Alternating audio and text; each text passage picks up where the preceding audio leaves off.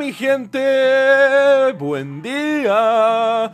Bienvenidos a otro episodio de Mañanas con Leo. Soy su anfitrión, Leo. Martes 21 de agosto. ¡Uh!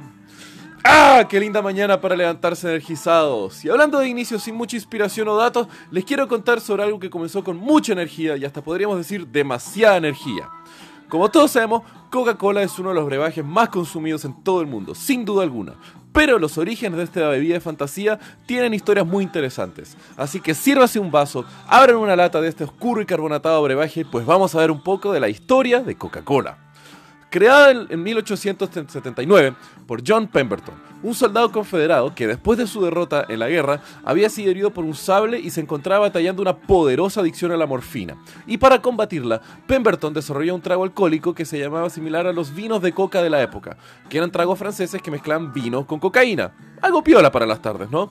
Esto le dio un pequeño éxito a Pemberton económicamente, pero debido a la regulación de Atlanta le prohibían la venta de productos alcohólicos, por lo que tuvo que inventar una fórmula con reducción en alcohol, la cual la patentó como un fármaco y comenzó a vender en distintas farmacias de la ciudad.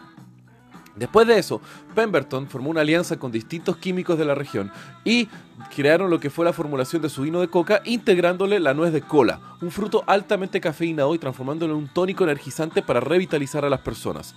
Así es cuando el hijo de John Pemberton, Charlie Pemberton, entra dentro del juego y la empresa de la compañía, haciendo una alianza con Asa Candler, otro químico quien después sería el presidente de la Coca-Cola Company, para... Eh, estandarizar la formulación de la Coca-Cola y unificar los distintos productores de la región bajo un mismo alero. Y así fue como nace la Coca-Cola de consumo masivo que conocemos el día de hoy. En un principio el modelo de negocios era a través de la fuente de venta de sodas, que tenía las fuentes de sodas, le vendían el jarabe concentrado y luego serán estas mismas fuentes las que le agregaban el agua carbonatada para el consumo inmediato.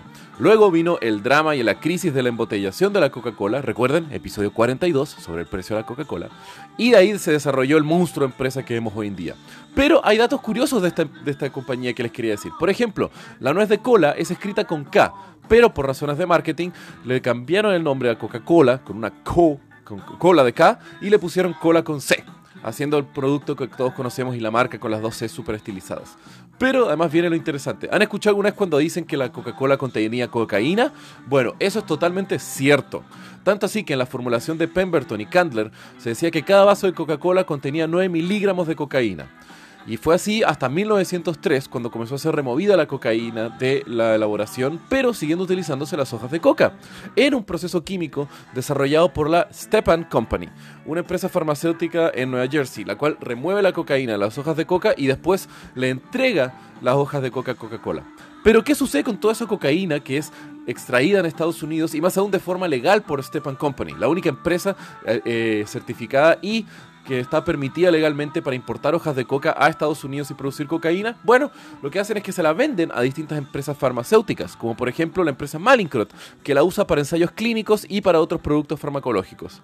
Así que interesante saberlo, mi gente. Ya no tenemos cocaína en la Coca-Cola, pero se usa en algunos productos farmacéuticos. Que tengan muy buen día. Los quiero, mi gente. Besos.